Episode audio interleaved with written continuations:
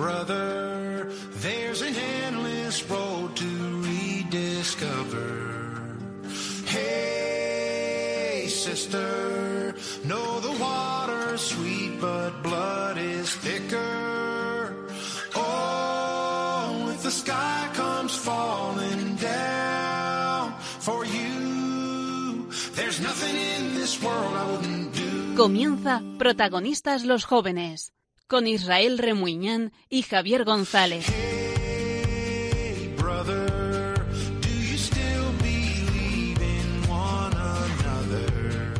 Buenas noches, pasan pocos minutos de las 11. Soy Israel Remuñán, encantado de saludarte. Y esto es La Sal de la Tierra, el programa más salado de Radio María en protagonistas los jóvenes.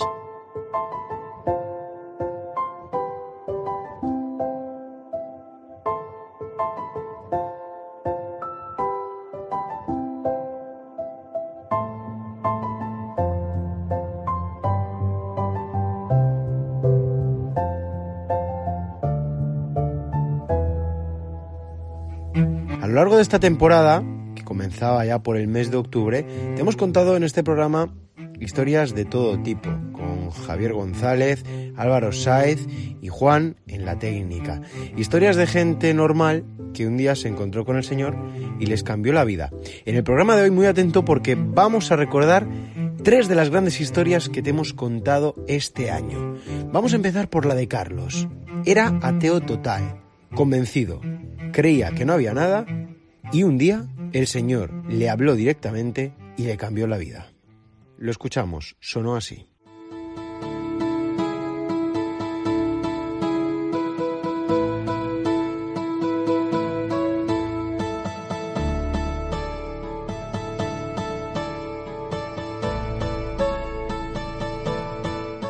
Aunque parezca que en esta sociedad eh, parezca mentira, hay gente que no cree en Dios y que después acaba creyendo. Sí, ¿Cómo sí. puede suceder? La respuesta es que puede pasar. Sí, puede pasar, escucha la historia de Carlos. Era ateo total. De estos que pensaban que esto de la religión, de Jesús y la iglesia, pues era cuento chino, ¿eh? que para aquellos que le ayudase, pues bien, pero con él no iba la cosa. Carlos estudió en un colegio católico, pero al llegar a la adolescencia se alejó, como le sucede a muchos otros chicos. Fue entonces cuando decidió vivir pues como si Dios no existiese, como si después de la muerte no hubiese nada. Así lo hizo durante toda su juventud, hasta que un día pues conoció a Ángeles, una chica cristiana que en esto de la fe tenía las cosas muy claras. Empezó a salir con Ángeles, ella le acercó a Dios, pero él seguía un poco frío, como que no sentía nada, hasta que durante una vigilia de Pascua tuvo un encuentro tan fuerte con Dios que le cambió la vida. Ahora están casados y tienen una niña preciosa que se llama Adriana. ¿Cómo se vive, la primera pregunta, siendo un ateo total? Pues eh, se vive, piensas que es normal. Es decir, yo no, yo no notaba nada extraño. Veía a mi alrededor y al fin y al cabo la sociedad en la que estamos es así. Eh, te levantas, dices, bueno, pues tengo este problema, tengo esta ilusión, tengo este, este plan y lo llevas y lo arrastras, cargas con ello, con lo, con lo que necesites y te esfuerzas al máximo para conseguir lo que quieres. En realidad es la vida de... Vamos, me pasa la vida así. No lo veo extraño, al fin de cuentas, lo veo extraño ahora. Lo veo extraño eh, mirando, mirando hacia atrás. Una vez que ya has tenido la experiencia, claro. Sí. Tú me ha, me ha contado Israel, que hemos estado antes hablando, que sí que creías de pequeño, ¿no? Has, eh, en el colegio católico, tal, todo eso sí. al final afecta. ¿Qué sucedió para que mm, de repente pues un- se pierda la fe, ¿no? Puede haber ahí un momento difícil. Bueno, pues eh, al fin y al cabo ves que toda tu, toda tu gente del, del colegio, de clase, pues eh, vas en la misma onda. eh, se van alejando en el sentido de, algunos nunca creyeron, éramos, éramos niños, quieras que no. Y aunque era un colegio católico, nunca me llegó un mensaje más allá de hay que ser bueno, hay que hacer esto, hay que hacer lo otro. o- y veías, era de monjas, veías a las monjas pues muy simpáticas, muy todas encantadoras, alguna que otra más que otra, pero pero, pasa, pero, pero, sitio. quiero decir claro. que aparte de que fueran buenas personas, nunca sentí ningún mensaje. Aparte de, oye, sé bueno, pues para ser bueno, eh, llegó un momento en el que dije, no hace falta eh, creer en, en nada para ser bueno. No hace falta, eh, no hace falta, simplemente, y, y así viví. Y busqué, pues ese, me busqué yo un orden propio.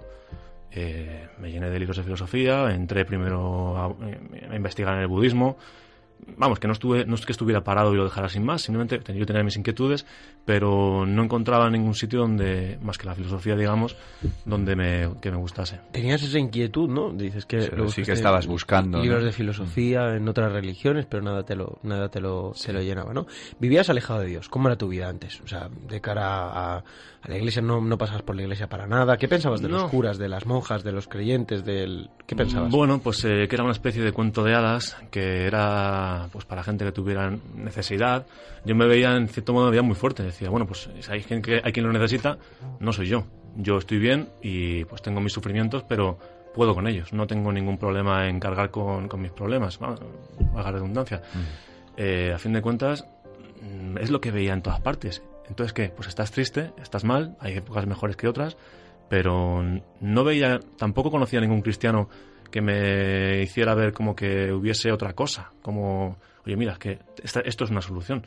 Entonces, más allá del rito, más allá del, pues, eh, vámonos de procesión, no, no conocía, por mucho que haya estado en un colegio católico, no conocía nada.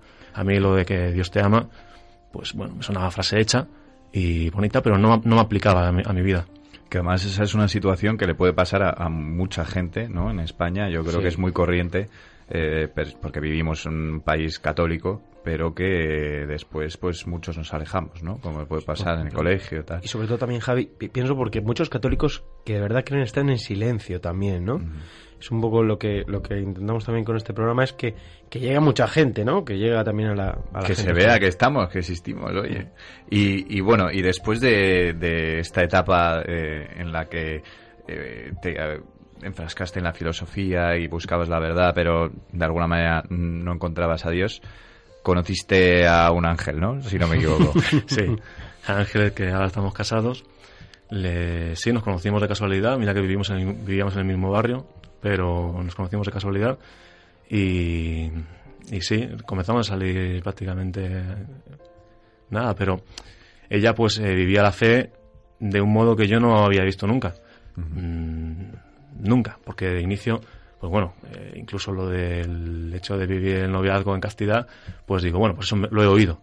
Sí, pero Lo has oído y dices, bueno, momento, ¿no? y, y yo lo viví, lo vimos en castidad, y lo viví de un modo, pues oye, pues ha- haces el esfuerzo, pues eh, te importa esa persona, para esa persona es crucial vivirlo así, pues lo haces. Pero no fue lo que realmente me llamó la atención, lo que me llamaba la atención era que yo le decía, eh, bueno, pues tú quieres, vas a la iglesia, eh, vas a tu iglesia, a la parroquia, y lo haces para, acercar, para conocer más a Dios. Y recuerdo una frase, la primera que me... Que me ella ha ido de colleja en colleja corrigiendo en ese sentido, porque yo no tenía, no tenía- no tenía ni idea. Y me dijo, no, no, no te confundas. Yo no vengo aquí a conocer a Dios, yo vengo a conocerme a mí misma. Y, claro, yo que valoraba la filosofía, quieras que no, pues bueno, al fin y al cabo estamos casados por algo. Pero, pero que para mí fue un, el primer choque.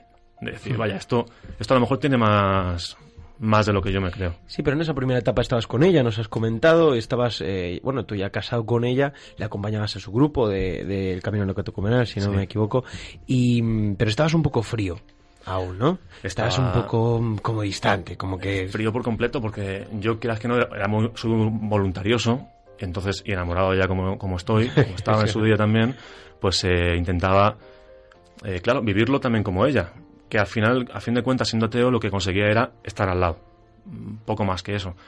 Y no deja de generar un poco de, de fricción el que una persona que lo vive tanto y otra persona como yo que, que no lo vivía, más que estar allí, eh, no como un pasmarote, porque intentaba, pues rezaba o iba y me preguntaba, me- eh, seguía teniendo inquietudes y bueno, me llamaba la atención cómo lo vivían, pues eh, hay fricciones, porque ella ve que yo, como que en cierto modo lo que hacía también era, ya lo he dicho alguna vez, ganar puntos con ella. Es decir, yo, yo hago esto por ti, eh, me he dado cuenta después, pero eh, mi razonamiento era totalmente subconsciente. Yo hago esto por ti porque te quiero, te estoy demostrando que te quiero. Es decir, quiéreme, quiéreme tú a mí. Sí. Y, mm, y era así, esa era, esa era la, la historia, más o menos, resum- resumido. Y, y claro, eso genera fricciones, porque ella no quería que, que yo estuviera negociando con ese asunto, mucho menos con ese asunto. Sino que te lo creyeras tú también. Claro, pero como pero no puede conseguir tampoco eso. ¿no? O sea, Claro. ex- exigiendo tampoco se El caso es que teníamos, bueno, pues tiras y aflojas. Al final eh, lleva mucho tiempo, porque quieras que no.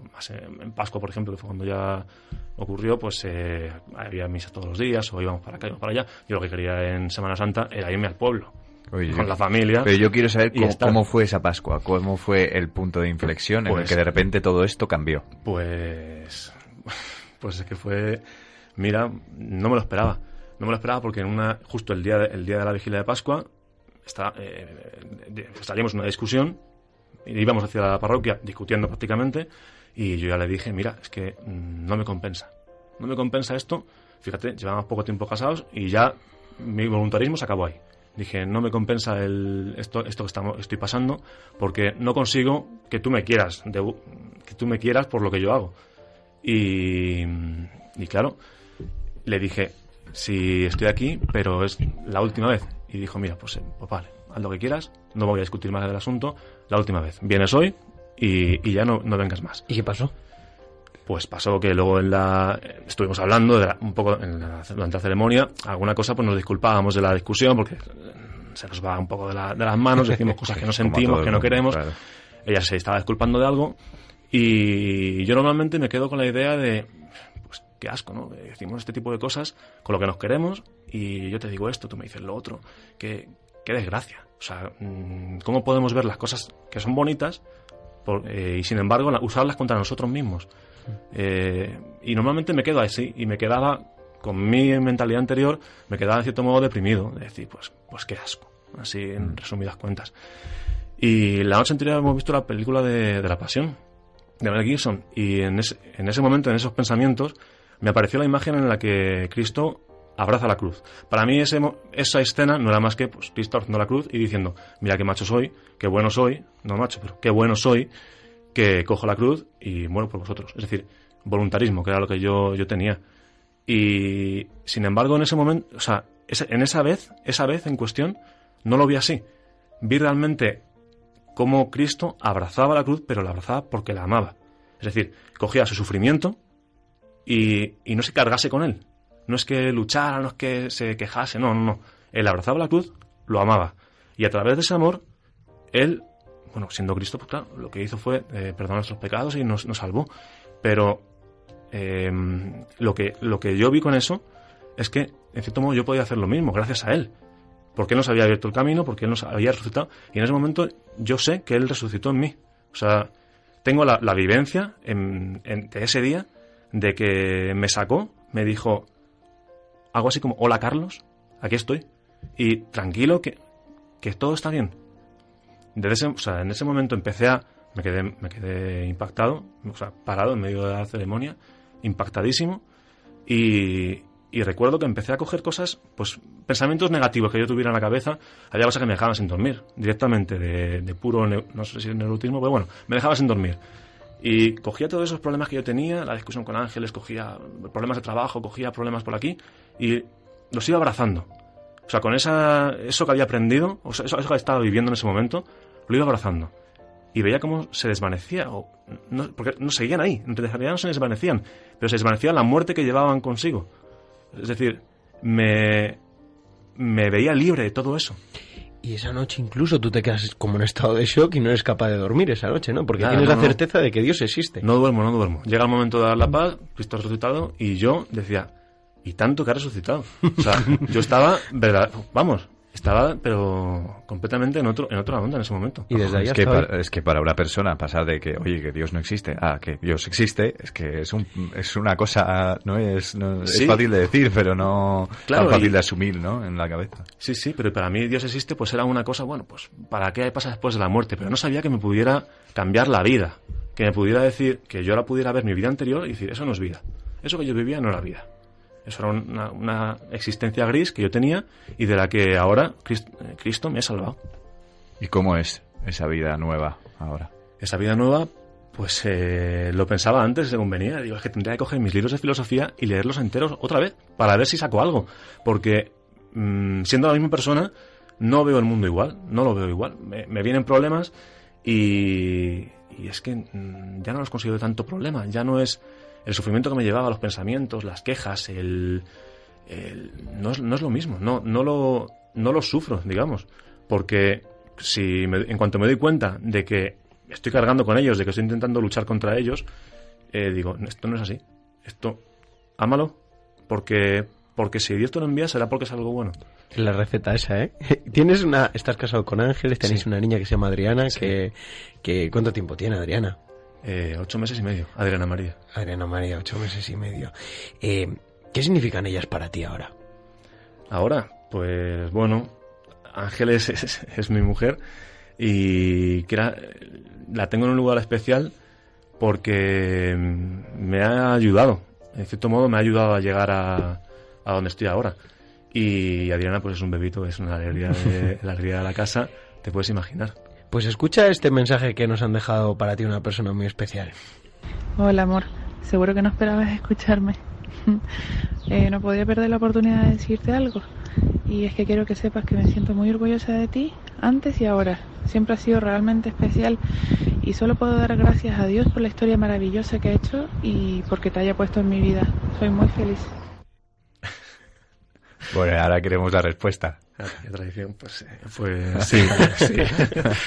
Sí, no, igual, para mí es una persona muy especial, es decir, eh, no cambia nada. Yo sí estaba enamorado de ella, lo estoy ahora, y lo que pasa es que lo vivo distinto. Ahora veo que puedo ser mejor marido para ella también.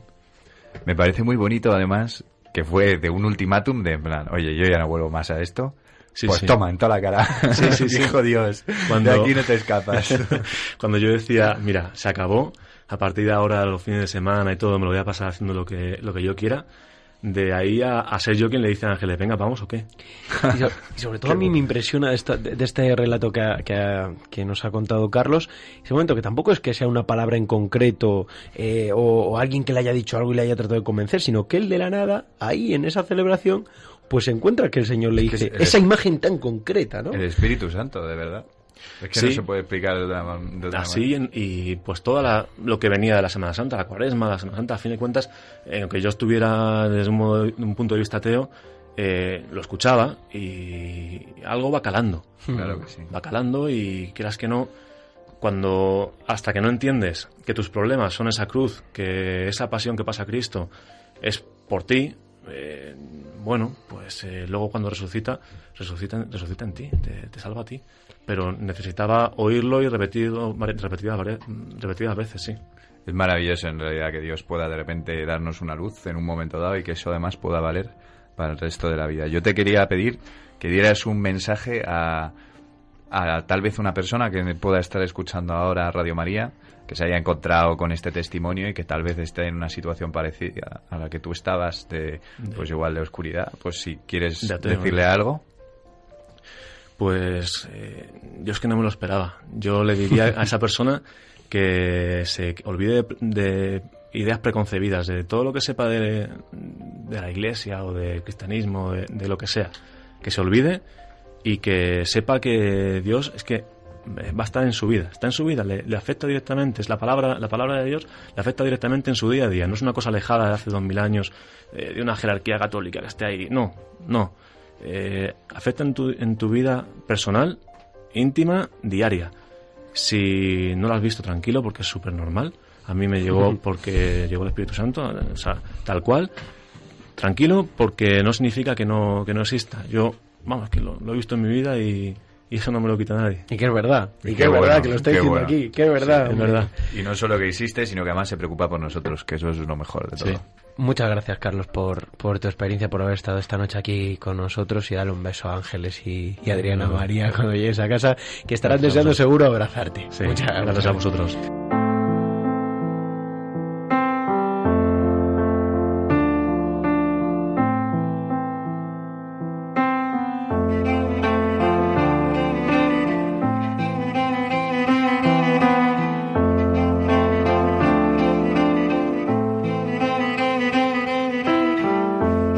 Parada.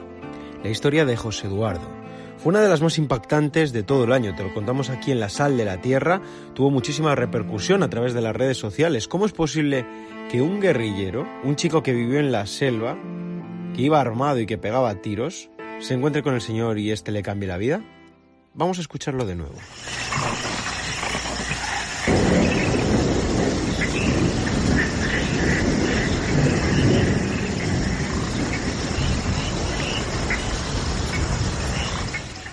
Finales de los 70, llueve en el corazón de la selva salvadoreña. Y en un pequeño transistor, una radio antigua, se escucha lo siguiente. Radio Venceremos, voz oficial del Frente Farabundo Martí para la Liberación Nacional, inicia la emisión de esta hora saludando. Recordamos a nuestros oyentes que Radio Venceremos emite su señal guerrillera en dos frecuencias cercanas a los 7 megahercios. Cuando escuches la interferencia imperialista sobre una de nuestras señales, búscanos rápidamente en la otra. Mientras también, en esa época, de finales de los 70, principios del año 80, en la Catedral de San Salvador, la capital del Salvador, Monseñor Romero no tiene miedo, no siente miedo, no se echa atrás a la hora de pedir la paz a gritos. Y en nombre de este sufrido pueblo, cuyos lamentos suben hasta el cielo cada día más tumultuosos, les suplico, les ruego, les ordeno en nombre de Dios, cese la represión.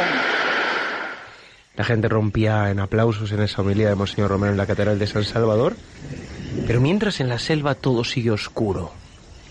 Niños y adolescentes preparan sus metralletas, sus, sus armas para el combate. No saben si esta noche será la última. José Eduardo era uno de esos niños. Así que le saludamos, José Eduardo. Buenas noches. Buenas noches, ya no soy tan niño. Ya, eras, he dicho. Ya, ya, han pasado. ¿Cuánto tiempo ha pasado ya?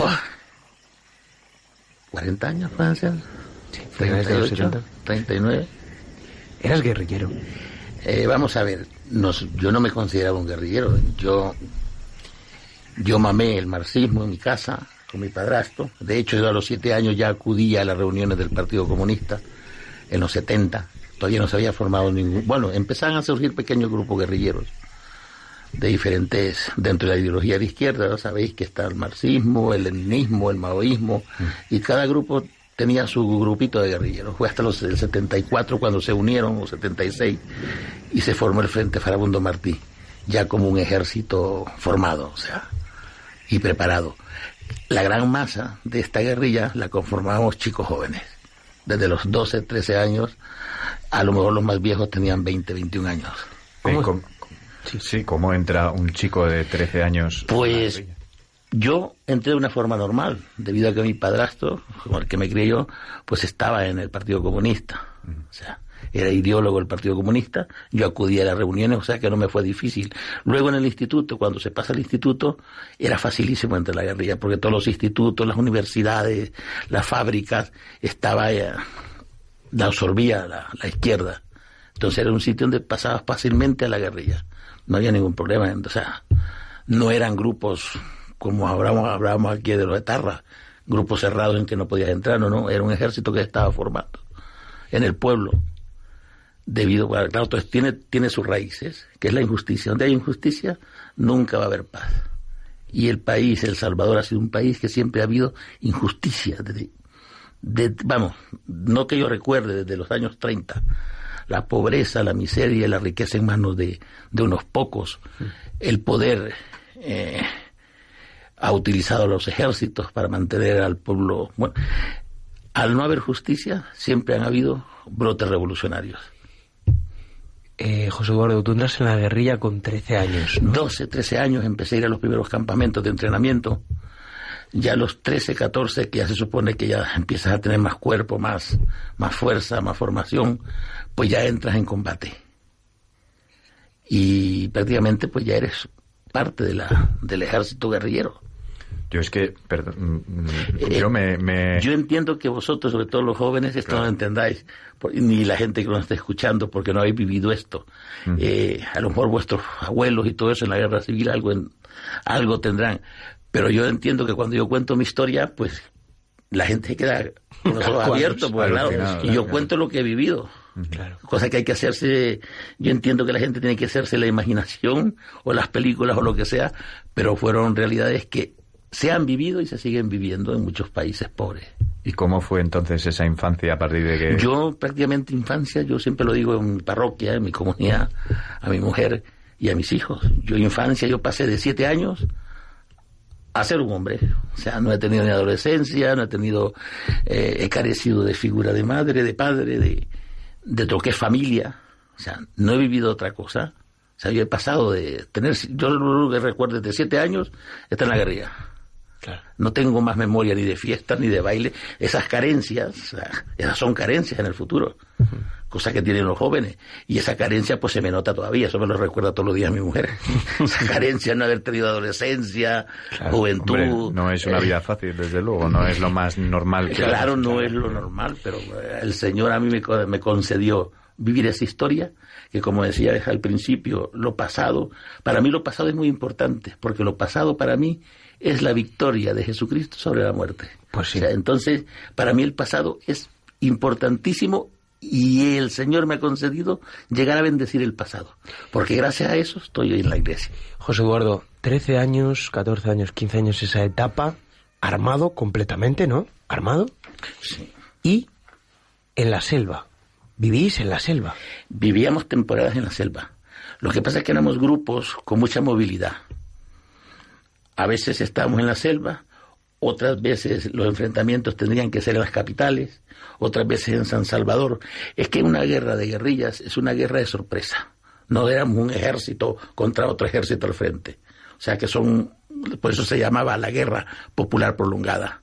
Son golpes de efecto en diferentes sitios, en diferentes ciudades, muchas veces en la selva. Nuestro centro, donde nos reuníamos, donde estaba toda la logística, era en la selva, claramente. Desde ahí nos desplazábamos para hacer sabotajes a los pueblos, a las ciudades, a las capitales y al mismo San Salvador. ¿Pasaste miedo? Al principio yo recuerdo haber pasado miedo, pero es una circunstancia que no sé si es la misma situación, que llega un momento que no tienes miedo. Es como un juego para ti. Tú por la noche ves los enfrentamientos en la selva o en una ciudad, ves las lucecitas que van y vienen, eh, que parece que no te van a hacer nada y cada una de esas lucecitas es una bala. Una bala a lo mejor de una M30 o una M60 que es como un pepino de grande. Pero tú llega un momento que no tienes miedo. Parece que se te, se te endurece, no, se te endurece el corazón. Al punto que no pasa miedo. Y es más, cuando recoges a los compañeros es como un robot sin sentimientos. Yo he estado recogiendo compañeros míos de 14, 15, 16 años. Eh, las tripas por fuera, metiéndolas por dentro para poder cargarlo, los corazones a veces palpitando todavía, trozos de cara con su diente. O sea, son cosas que Para un niño. para un niño, fíjate, por eso para mí esa historia que hoy puedo bendecirla, bendecirla en el sentido que gracias que a esa historia hoy estoy en la iglesia, porque si yo no hubiese pasado esa historia, no estaría en la iglesia. De hecho, quería preguntarte precisamente por eso, ¿qué es lo que hace que se hablan de tu corazón? Lo único que puede hacer que se hablan del corazón es encontrarse con Jesucristo.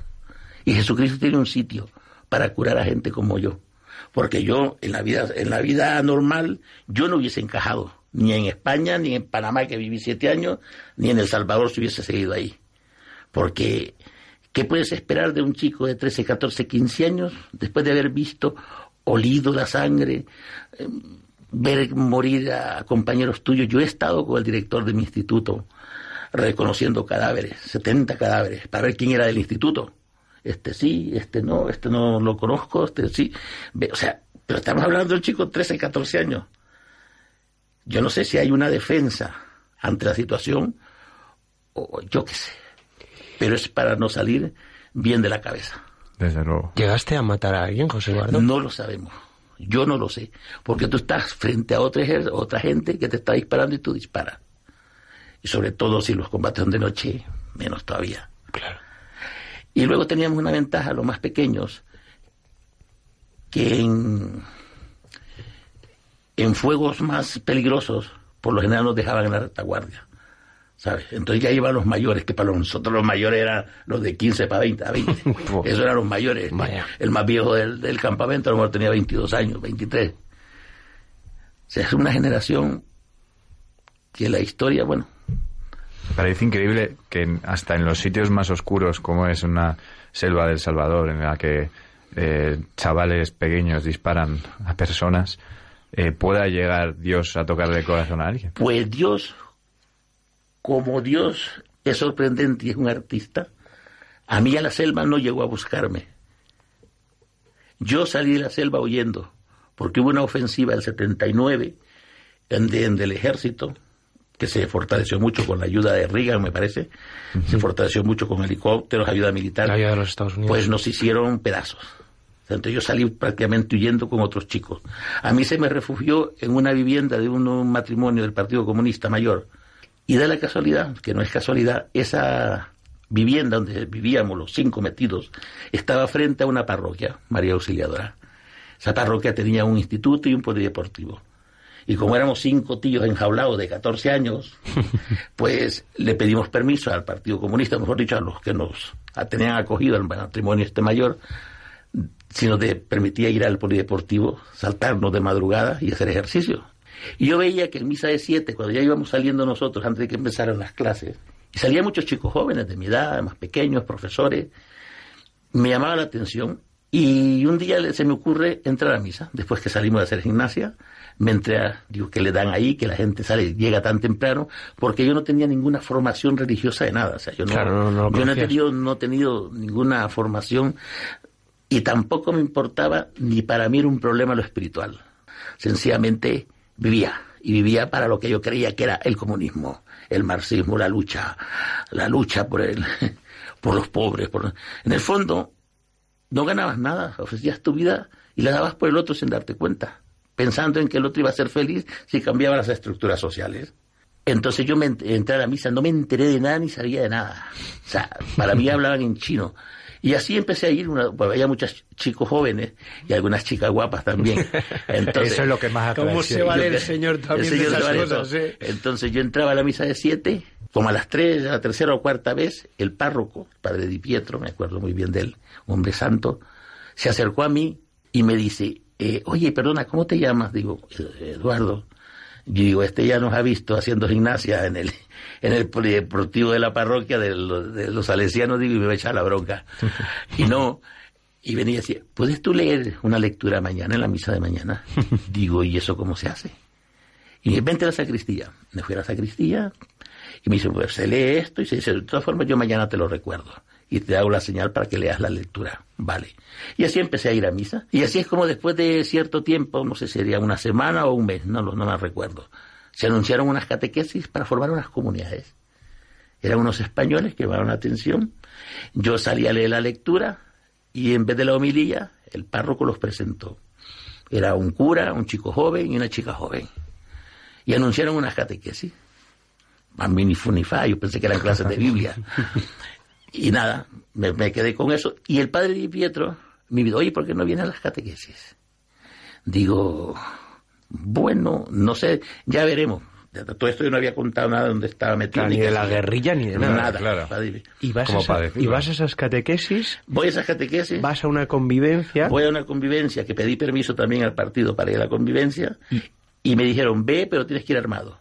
Porque el problema que teníamos, en ese- el problema que teníamos es que si te cogía eh, los paramilitares, los escuadrones de la muerte formados por militares, esos te torturaban con unas torturas horrorosas.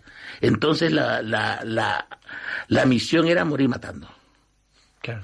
Poca broma. Claro, porque no podías permitirte el lujo de que te cogieran vivo. Y fuiste armado, en esa convivencia apareciste armado. Yo, sí, pero no, la gente no sabía que iba armado, llevaba arma en una mochila. Yo estuve en esa, me recuerdo muy bien que llevaba una metralleta Yusi, dos granadas y una 45.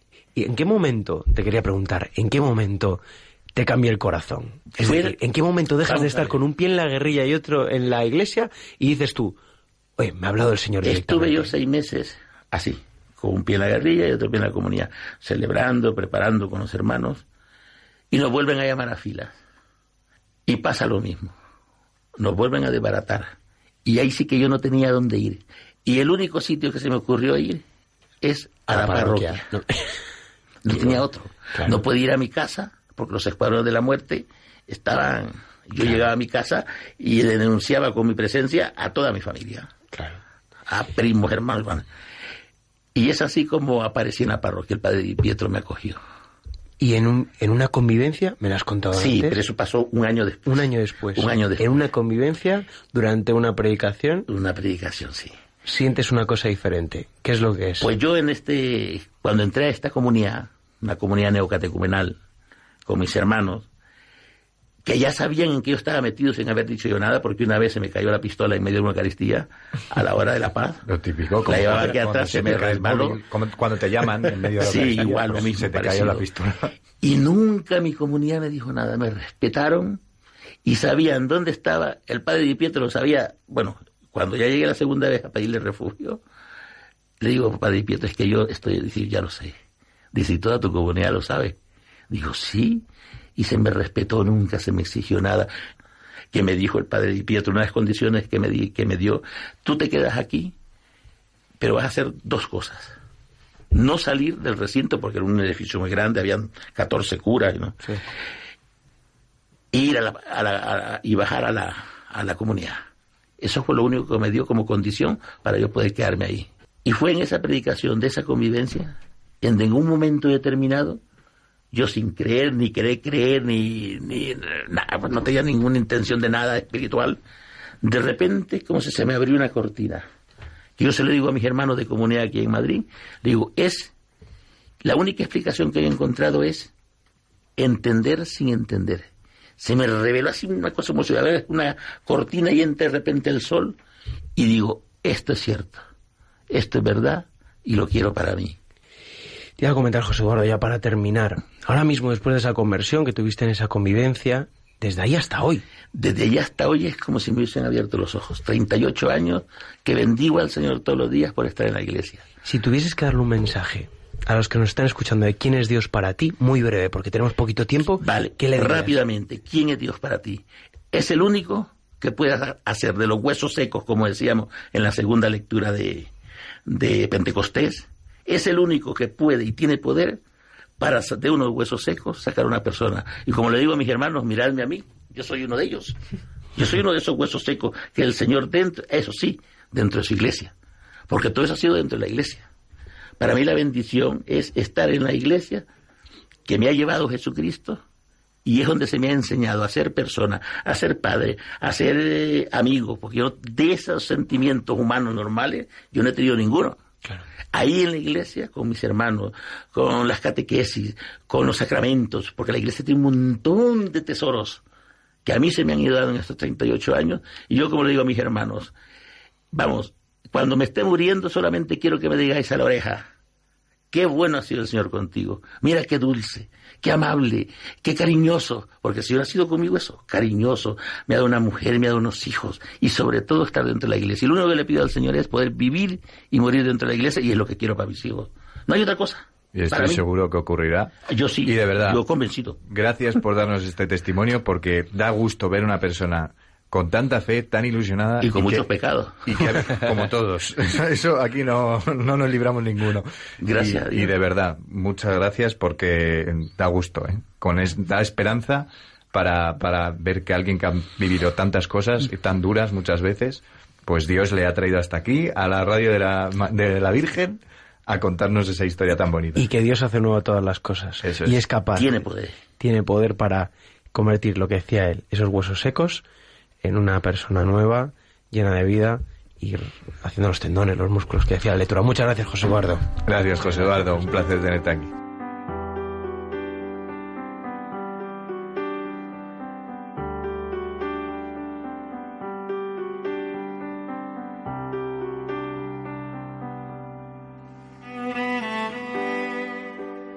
Tercera parada. Irene. La pregunta es sencilla. ¿Crees que una mujer, un matrimonio, con 10 hijos, puede salir adelante sin la ayuda de Dios?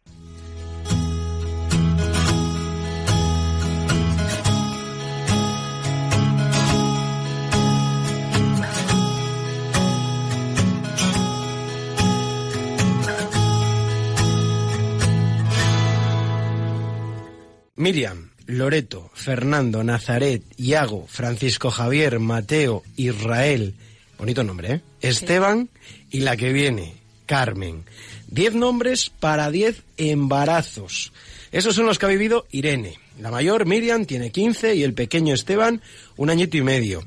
Irene tiene 37 años y está casada con Israel. Se conocieron en el año 97 y se casaron en el 2001, muy jovencitos. Ella tenía 22 él, él, tenía 22 y ella 21, pero decidieron hacerlo porque se querían y tenían claro que Dios les ayudaría. Y así ha sido, la verdad, ¿eh? Aunque han pasado momentos complicados, como los primeros meses de Fernando, que ahora nos contarán, o la muerte de la pequeña Nazaret, afirman que siempre han visto la mano de Dios. Y pensarás, qué complicada tiene que ser la vida con tantos niños en casa. Y si te digo que también les ha dado tiempo para irse de familia en misión a China, ¿cómo te quedas? Ahora Irene afirma que se siente realizada cuidando de sus hijos, ha creado un blog y comparte a través de las redes sociales el día a día de su familia súper numerosa. ¿Sigues pensando que, como dice ella, es una madre normal, eh? Irene, buenas noches. Hola, buenas noches. Oye, la primera pregunta, ¿de dónde sacas las fuerzas? pues la fuerza, mm, yo siempre digo, que soy una madre normal como todas las demás y que lo que único que me diferencia es lo que lo que los tiene aquí hoy, ¿eh? ¿no? que, que es la fe. A mí la fuerza me la da Dios y me la ha dado siempre. Y luego también el amor de mi marido, el amor de mis hijos, pero como base principal esa. Es complicado, vaya pregunta, ¿no? Supongo que será bueno, pues es complicado es, vivir es que con ocho niños. Tampoco hay una respuesta a eso, porque claro, la gente se piensa en tener ocho hijos o tener nueve hijos como si los tuvieras así de golpe. Y no, pues esto es un proceso que viene primero uno, luego otro, los mayores se van haciendo mayores, llegan los pequeños y es como las gallinas que entran por las que salen, ¿no? claro, claro. Vamos así solventando. Entonces, mm, a mí me parece una cosa muy normal. Por eso yo digo que soy una madre normal, porque yo lo vivo con mucha normalidad. Ha sido un proceso que hemos vivido despacio, poco a poco, y a mí me resulta fácil. A mí me da pena porque ahora en esta sociedad, no sé muy bien cómo es la estadística, pero creo que en España tenemos eh, como 0, 0,72 hijos. 0,72 hijos. ¿Qué te dice la gente? Pues la gente me dice, en, en el blog lo cuento, eh, me, me, preguntan lo primero si voy a parar, eso lo primero, ya pararás. o mm, me gustaría ver cómo lo haces y yo no puedo con uno o con dos, me dicen. Me preguntan mucho si soy de Lopus. eh, la gente alucina mucho. Y es verdad que decidí poner este nombre tanto al blog como a, como a mi perfil en redes sociales porque es lo que me harto de decirles, que yo soy una madre como ellas, como todas las demás, con los mismos claro. trabajos, solo que, bueno, pues para más gente, hay, nada más. Hay que recordar, una madre normal. soy una madre ¿no? normal. Soy una madre normal. Sí. El blog, en Instagram y todas las redes sociales. Y las supongo, redes ¿no? sociales, sí. También nos acompaña hoy su marido, podríamos decir que pues otro héroe casi, ¿no? aunque aunque pongan menos, así cara menos, de que, menos. aunque pongan así cara de que no les gusta lo que les estoy diciendo, se llama Israel eh, y nada, buenas noches. Me encanta tenerte Buenas con noches, nosotros. igualmente. ¿A qué te dedicas tú? Yo ten, bueno, eh, monté hace un par de años una empresa de logística, que es a lo que prácticamente me he dedicado toda la vida, con mi padre y otro socio, y bueno, pues sacándola adelante. A eso nos dedicamos. ¿Cómo, o sea, veis, o sea, si día es difícil llegar a fin de mes en general, ¿veis ahí la ayuda de Dios? ¿O cómo, cómo os las ingeniáis? Eh, no sé si tendréis algún truco del almendruco o alguna historia, porque ¿cómo os las ingeniáis? ¿Cómo veis ahí a la, la, la ayuda de Dios? Nuestra experiencia es que nunca nos ha faltado, nunca jamás. Y ahora tenemos un tiempo pues, relativamente bueno, y- pero también hemos tenido tiempos difíciles, que mi marido ha estado sin trabajo, ha estado... Y nunca nos ha faltado ni en una sola comida de comer, ni nada que ponernos encima. O sea, que sí que vemos que Dios nos ha cuidado muchísimo. Yo siempre digo una cosa, que cuando te ocupas de las cosas de Dios, Dios se ocupa de las tuyas. Y, y así Qué como es como lo hemos vivido. Y tampoco es que tengamos ninguna panacea universal para decir, oye, si haces esto llegas a fin de mes. Hace poco en el blog yo escribía pues, los truquitos de así de modo práctico que hacemos en casa, pero, pero yo creo que es lo que hacemos en todas las casas. Yo es que me acuerdo, me estoy acordando ahora de una conversación que tuve con un profesor en la carrera que él decía como que no se podía tener hijos porque porque al final renunciabas a tus sueños, digamos, ¿no? Porque en nuestra sociedad ahora mismo no llegamos económicamente para tener hijos. Y yo me, me, me porque decía, oye, pues yo quiero tener hijos Y, y si yo quiero tener hijos ahora, pues cuando me pueda casar con mi novia, también espero poder tener muchos hijos. ¿Qué le diríais a toda esa gente que, que le da miedo eh, por, por este tema? Pues que no tengan miedo. De- de- en mis planes no entraba desde luego tener un- 10 hijos, no entraba desde luego. Eh, y, y tampoco creo que tengamos una posición económica como para que tú hagas la división y hagas la regla de tres y digas, oh no, sí, es que te da para todos. No, pues no es así.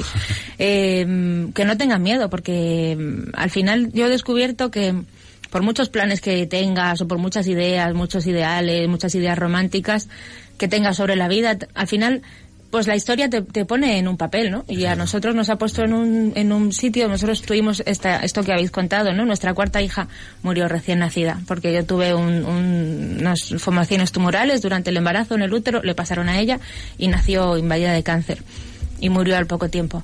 Pues igual si mi hija hubiera nacido sana y hubiera proseguido su vida con normalidad, toda la normalidad que podía que podíamos vivir, ¿no? Era una niña que tiene síndrome de Down también. Igual me hubiera quedado ahí. Y sin embargo la historia pues te enseña, ¿no? Y, Dios te enseña en la historia también. Y al haber vivido ese acontecimiento dijimos, madre mía, cuando entierras un hijo, dices, ¿qué más puedo hacer que puedo hacer más precioso que recibir los hijos que Dios quiera darme? Y cuando tú le abres esta puerta a Dios, pues Dios te abre a ti todas las puertas del mundo, para todo.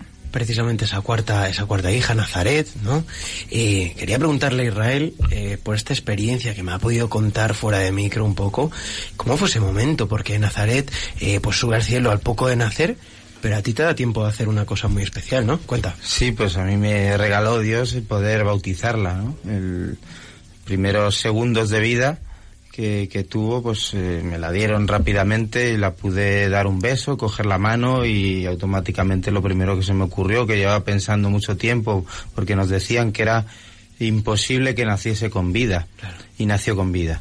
Entonces, bueno, para mí fue un regalo, un regalo porque yo se lo pedí a Dios, digo, bueno, aunque sea unos segundos, que la pueda ver, que pueda estar con ella y, y, bueno, pues me di tiempo a bautizarla, ¿no? ¿Cómo lo hiciste? ¿Cómo...? No, básicamente tenía, tenía allí un vasito de agua y metí el dedo y, y le, le hice la señal de la cruz y yo te bautizo en el nombre del Padre, tal, tal. Y, y nada, pues eso, para mí fue realmente una cosa que tengo en el corazón grabado como un regalo. Y hablabais también de que Nazaret eh, vino aquí al mundo, me decías, para hacer una misión fundamental, ¿no? Que cumplió su misión. Exacto. ¿Cuál era esa exactamente? Pues mira, en- nosotros eh, en ese momento teníamos una vida muy, muy cómoda, eh, teníamos un buen trabajo, un buen sueldo y no- nos estábamos separando un poquito eh, de Dios. Nos estábamos olvidando de, Dios. Y también nos estábamos olvidando el uno del otro. Mi mujer y yo, pues, pasamos un momento de, dificultad, de crisis, donde, eh, pues eso, cada vez estábamos más alejados. Y eh, esta niña, el poco tiempo que vivió, venía con una misión clara, tanto Irene como yo lo hemos visto desde siempre, que, que venía a reconstruir el matrimonio de, de sus padres. Y bueno, pues hizo su misión y el Señor la, la llamó al cielo. O sea que se puede ver que también en, la- en las cosas que en un primer momento podemos sentir como un sufrimiento, como algo malo, Dios también sacó algo bueno, ¿no? En ese momento. Precisamente después, hay que recordar, estará con nosotros Alfonso del Corral, contándonos también, el que fuera médico eh, del Real Madrid y jugador de baloncesto, contándonos también cómo el Señor, de su historia, del sufrimiento, pues consiguió sacar algo bueno y una conversión fuertísima. Te quería preguntar también, os quería preguntar, eh, por otro momento que también podría catalogarse como de sufrimiento profundo, ¿no? Eh, Fernando, vuestro, que es tercer hijo, El tercero, el sí. tercer hijo, eh, nace muy prematuro, ¿no es así? Y nace, eh, y después contrae una meningitis en Sí. el hospital, ¿no? Y ahí, cuando está, cuando os dicen que está, pues al borde igual de la muerte, ¿qué es lo que sucede, Irene? Cuéntanos esa experiencia, por favor. Uf, es que la historia de Fernando tiene tela, ¿no? Así, muy resumida. Eh, la verdad que el embarazo de Fernando fue especial desde el principio. También era el primer chico, después de dos chicas. Eh, Israel tenía mucha ilusión por el niño. Y cuando nació en esas circunstancias y, y al poco tiempo encima pues nos dijeron que, que estaba tan malito, de hecho nos llamaron para que fuéramos al hospital, para que fuéramos a despedirnos porque el niño se moría, nos dijeron que venga la familia, que vengan a despedirse. Y nosotros para Fernando pedimos un milagro. Y, y el milagro se- nos fue concedido. Eh, y Fernando pasó de estar muy enfermo con una colonia bacteriana exagerada a estar curado. Ah, Tuvo que terminar su tratamiento por, por, por cu- cuestiones médicas, ¿no? Los 15 días de tratamiento, pero fue una curación milagrosa. eh, rapidísima y bueno, milagrosa reconocida. Eh, ¿Por qué se lo pedisteis a a alguien en especial? se lo pedimos a alguien en especial, sí, pues, pues, pues las casualidades de la vida, las cosas del Señor, ¿no? Pues apareció mi hermano ese día en casa, que él no sabía lo que le había pasado a, a su sobrino, con una reliquia de, de una monjita de aquí de Madrid, de el convento San General Ricardos, creo que es, ¿no? Y está en proceso de beatificación. La monjita. La monjita. Teresa González de Quevedo se llama. Y, y vino a verme cuando no sabía qué le había pasado al niño, diciéndome que había sentido que tenía que llevarme esta reliquia, que habían estado mis sobrinas en el colegio, con el colegio en el, eh, visitando este sitio por la mañana y tal. Y resulta que era una monjita que investigando luego vimos que había muerto de meningitis, súper joven, con 19, 20 años. Y, y le pedimos la, la curación de nuestro hijo a ella.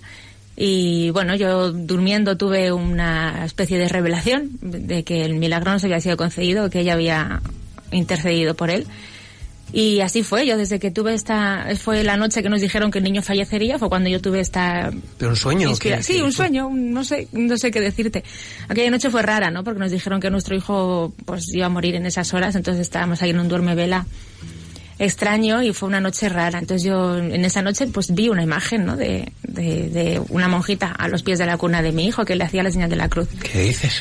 Y, y a la mañana mi hijo estaba fenomenal. o sea que, pues milagros, que es que yo cómo no voy a creer si es que nos han pasado muchos mía. milagros. Y en ese momento, cuando de repente eh, has tenido esa situación y al día siguiente tu hijo está bien, ¿qué, qué piensas? ¿Qué es, lo primero que es haces? inexplicable, pues saltar de alegría. saltar de alegría. ¿no? Yo recuerdo que el médico estaba esperándonos como un loco, pasillo arriba, pasillo abajo. Mi madre cuando le vio y, y vino él hacia nosotros, ¿os estaba esperando? Pues mi madre se asustó porque pensó que, ah, ya mi niño, tal. Y resulta que no, que nos estaba esperando para darnos la buena noticia de que la fiebre había remitido, que le habían hecho la punción lumbar y la colonia bacteriana había remitido muchísimo, que, que no sabían qué había pasado, pero que el niño estaba mucho mejor. ¿Qué, qué explicación os dio el médico? Bueno, los médicos. ¿Estaba alucinado Los también, médicos no? tampoco. Bueno, pues. No sé, no nos dieron mucha más explicación. ¿Cómo no se van a fiar entonces de que el señor también lleva su vida ahora con ocho niños y teniendo estas experiencias de, Claro. de Dios en su vida, ¿no? Pues también quería preguntaros, eh, hemos hablado antes de que habéis estado durante un año, si no me equivoco, de misión en China. También fue un momento bastante duro, ¿no? ¿Por qué decidís iros y cómo es estar allí en un país con tanta persecución a los cristianos? Bueno, nosotros no es que decidiéramos, es que nos encontramos con la vocación, de, de que sentimos que Dios nos llamaba a poder eh, darle una palabra a quien no la tenía, a quien no conocía a Cristo. Y, y bueno, pues eh, por una historia muy larga, ahora para contarla, eh, nos mandaron a China, en familia en misión, teníamos en ese momento cinco hijos. ¿Y os vais todos para allí? Y nos vamos todos para allá, dejamos aquí colegios, trabajos, casa, todo, y nos fuimos para allá a ver qué nos encontrábamos, ¿no? Y pues nos encontramos con un, con un país, pues, con muchas dificultades, con mucho suf- sufrimiento, con una tasa de, de, de aborto bestial, eh, tanto la que llaman la oficial como la Como que la hacen otra. cada uno en su casa. Y, y con una tasa también de suicidio, eh, pues increíble, ¿no? Entonces, un país al final triste. Y bueno, pues nuestra misión fue un poco llevar una, una pequeña chispa de luz, que nos vieran por la calle, que empezáramos a, a culturizarnos con ellos, a aprender el idioma, también a, a darles una palabra, etcétera, ¿no? Tuvo que ser complicado, supongo. Sí, sí, sí, fue, fue bastante duro. Eh, sobre todo, bueno, para mí, eh, personalmente, fue el, el arrancar a mis hijos de aquí. Yo sentía así, ¿no? De, por un lado decía, joder, Señor, tú sabrás, pero para mí se me hacía durísimo, ¿no? Pensar en mis hijos fuera del colegio, de, de su colegio, de sus amigos, de, de la, la comunidad con, con la que vivimos nuestra fe aquí en Madrid. Eh, bueno, pues eh, eso es lo que más a mí, se- se- que el, el dolor que yo tenía, ¿no? Bueno, ahora tenéis otra misión aquí, que es la de tener a vuestra familia. Y para ti, Irene, me gustaría saber em, qué es lo que más te gusta de estar con los niños, de estar con tus hijos, ¿no? ¿Qué es lo que más disfrutas? Uf, pues es que depende. Cada, cada día, es verdad que cada día tengo momentos de pensar que no puedo más y que tengo ganas de tirarme por la ventana y, y cada día tengo momentos de que me los como y me muero de amor con ellos. Eh, me gusta mucho hablar con ellos. Yo soy muy de hablar. Yo no soy tanto de jugar. Israel es más de sentarse a jugar con ellos, de tirarse en la cama a jugar o de hacer más como son tantos chicos seguidos, son seis chicos. Mm, estos son muy de hacer lucha. A mí me encanta sentarme a hablar con ellos, que me cuenten. Además que tenemos unos hijos muy locuaces. muy locuaces. No sé de dónde lo habrán sacado. Y ¿De dónde, de dónde? ¿De dónde? Fíjate saber. no sé. Y me encanta que me cuenten sus cosas, que me, que, y, y se me cae la baba. Realmente se me cae la baba. Tenemos nuestro hijo, mm, eh, uno de los pequeños se llama Israel también, que te comentaba. Bonito nombre. ¿eh? Bonito nombre, acertado, precioso. Lo buena abunda. lo buena Este, este Israel no le quedaba más remedio, está bautizado en el Jordán, no le, no le quedaba más remedio. Bueno, bueno, es top. Pues a ver si se nos cae la baba a los demás también.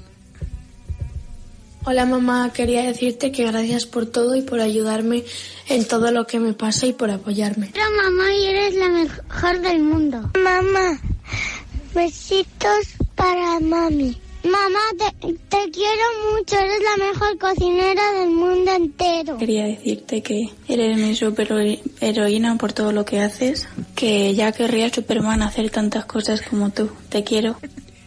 Ya querría Superman Ay, hacer tantas cosas. ¿Cómo habéis hecho esto? ¿Cuándo habéis hecho esto? Esta es la magia de la radio, la la magia magia, de la radio.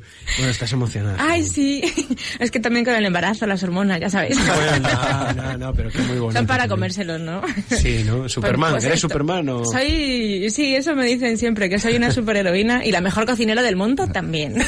Sí, es lo que más gracia nos ha hecho, lo de cocinera. Es que les encanta, les pongo un arroz blanco por delante y les encanta, así da gusto. Oye, pues ya vemos, una familia con ocho hijos que han pasado por dificultades y, y cómo estáis, cómo os sentís, ¿sois felices? Lo somos. Lo somos cuando eh, tenemos a Dios en nuestra vida. En cuanto el demonio nos engaña, pues no lo somos.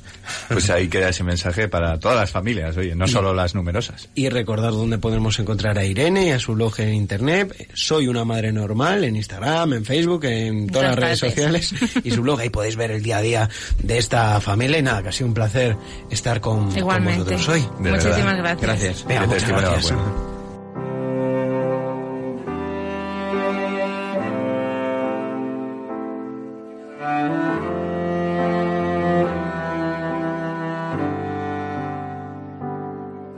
En un mes nos volvemos a ver aquí en la Sal de la Tierra, final de temporada, final de esta temporada estupenda en Radio María. Os prometemos un programa lleno de música, buen humor, para poner fin a este verano.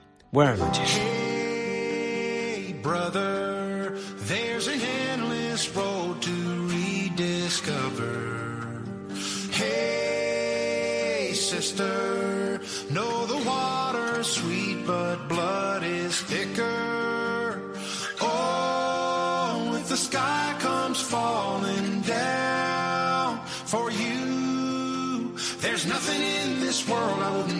Escuchado Protagonistas los jóvenes con Israel Remuñán y Javier González.